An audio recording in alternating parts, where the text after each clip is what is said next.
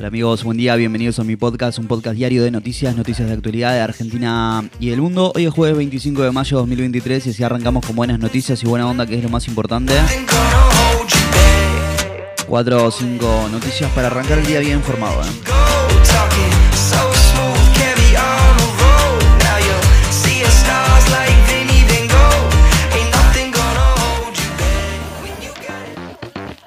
Cristina Fernández de Kirchner hablará ante dirigentes y miles de militantes y se espera que marque el rumbo electoral del Frente de Todos. El fiscal Guillermo Marijuán pidió el sobreseimiento de Cristina en la ruta del dinero acá. Murió Tina Turner, conocida como la reina del rock. Estas y otras noticias importantes de las últimas horas. ¿eh? Arranquemos.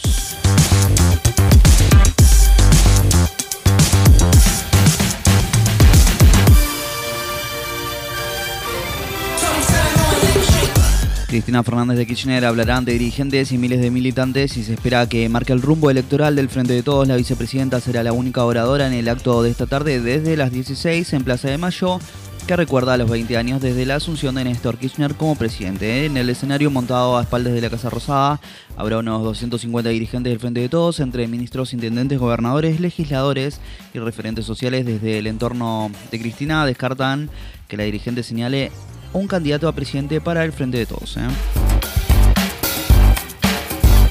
El fiscal Guillermo Marijuán pidió el sobreseguimiento de Cristina en la ruta del dinero acá. En un escrito presentado ante el juez federal Sebastián Casanelo, argumentó que a pesar de haber exhibido un vínculo directo entre la expresidenta y Lázaro Báez, no logró reunir elementos probatorios que le permitieran avanzar más allá de la sospecha manifestada en su momento para convocar la indagatoria. ¿eh? La causa es un expediente residual, aquel en el que Lázaro Báez fue condenado a 10 años de prisión por haber blanqueado 55 millones de dólares.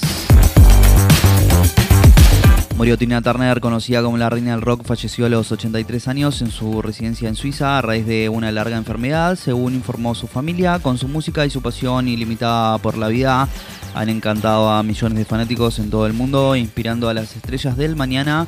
Hoy despedimos a nuestra querida amiga que nos deja su mayor obra, su música. Tina, te vamos a, extrañar mucho. Fueron las palabras elegidas por su entorno para despedirla. ¿eh? Sancionan a la cadena de supermercados Día por incumplir con el programa Precios Justos. No tendrán acceso prioritario a divisas. El precio del pan aumentará entre 9 y 12% en junio. Las denuncias por violencia doméstica crecieron un 17% en 2022. El consumo en supermercados creció 3.8% interanual en marzo, su mejor suba de 9 meses. Y Boca cayó 1-0 en Colombia contra Deportivo Pereira, perdió el invicto en la Copa Libertadores, deberá asegurar su clasificación a octavos de final en la bombonera, donde jugará dos partidos de la fase de grupos.